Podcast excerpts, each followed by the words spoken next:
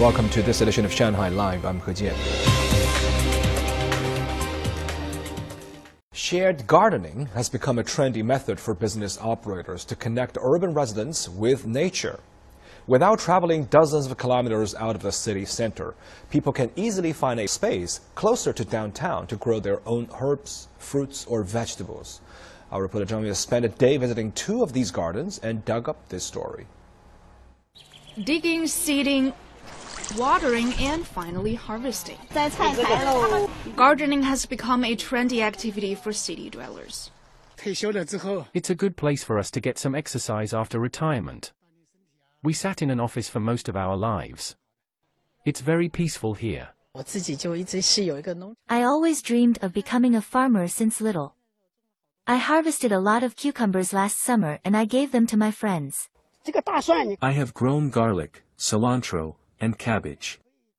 I just prepared some more soil today, so my grandchildren can come to plant seeds this weekend. Most share gardens provide basic gardening tools, such as gloves and shovel. Don't worry if you're a total green hand like me. There are some professional gardeners here. They are always ready to tips about how to best take care of your crop. So with my lettuce planted, all I have to do is let it grow. And hopefully in a couple of months, I'll be able to harvest it and have a tasty salad. Managing your own plot is not cheap. Renting a 20 square meter plot of land in the suburbs costs at least 1500 yuan per year. Not exactly cheap, but not preventatively expensive. If you are looking to grow your own crops in the city center, however, it gets much more pricey. One single square meter of growing space could cost you as much as 5,000 yuan per year. But even at that price, many people believe it is worth the expense. We have been growing here for more than two years. My daughter couldn't even walk then. It is a great opportunity for her to get in touch with nature. We have courses teaching people how to grow mushrooms and tomatoes, how to mill soybean milk, and how to raise silkworms. These activities can also bring parents and children together. It's about pursuing a higher quality of life, and providing children with a well-rounded education, these are some of the main reasons why shared gardening has become so popular.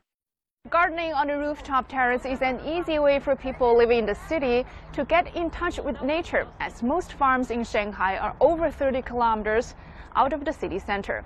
At this Lujiazui garden, people are able to grow their own vegetables right here in the middle of downtown Shanghai. I saw some kale, I thought they were broccoli. I have done some experiments at school using vegetables, but I can barely recognize them in the garden. We want to make a good use of limited urban spaces to help children learn about how food is grown and cherish the food that they eat. It's good that they can eat something organic right after harvest.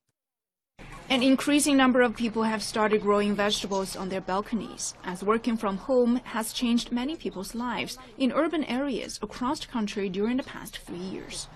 However, one researcher says this is not the only reason. Shanghai is among the cities in China with an aging population, and the number of senior and elderly residents is estimated to rise in the next two years. Gardening helps seniors get some exercise make friends in the community, and enjoy a simplicity of life that some of them had for decades in their hometown. For office workers in Shanghai, gardening helps relieve anxiety and pressure. Liu also said share gardens are a positive business mode, as they can help promote tourism development in suburb areas and help farmers to make money by making a good use of spare land. Zhang Yue, Shanghai Live. The National Health Commission said today that it will continue to monitor the COVID 19 situation. Further measures will be taken to enhance the government's capacity to deal with emergencies and consolidate the results of past coronavirus policies. Zhang Hong tells us more. The Commission said hospitals should prepare enough medicine and equipment in case of an emergency, and that pandemic treatment teams should be arranged. We need to set up a national emergency medical rescue plan and a national pandemic prevention and control plan. We also need to do medical emergency drills in case of natural disasters, public health issues, social security issues, and accidents. About 20 teams should be set up nationwide to deal with a major pandemic. Also, the Ministry of Agriculture and Rural Affairs, the Ministry of Industry and Information Technology, and the National Development and Reform Commission reviewed achievements in terms of the country's grain supply and necessities during the past three years. Grain output exceeded 650 billion kilograms each year. The government launched a special process for the approval and administration of pandemic related drugs and medical equipment. Companies were offered financial support.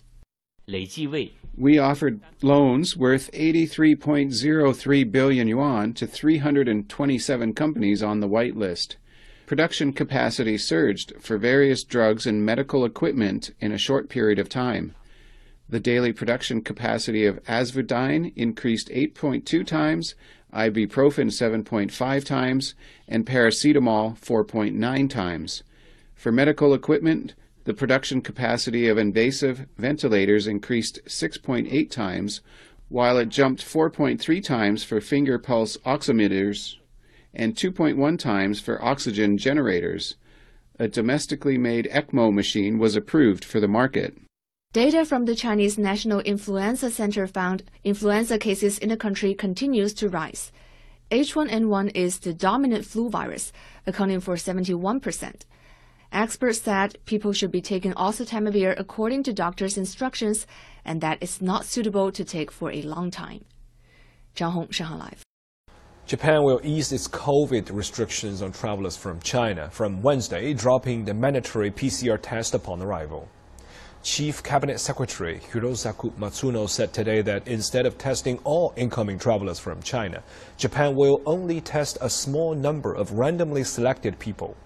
He added that all travelers will still need to show a negative test taken 72 hours before boarding their flights to Japan. Airlines will also be allowed to operate direct flights from China to more Japanese airports. At the moment, direct flights from China are only permitted to operate at Narita and Haneda in Tokyo, Kansai in Osaka, and Chubu International Airport in Nagoya.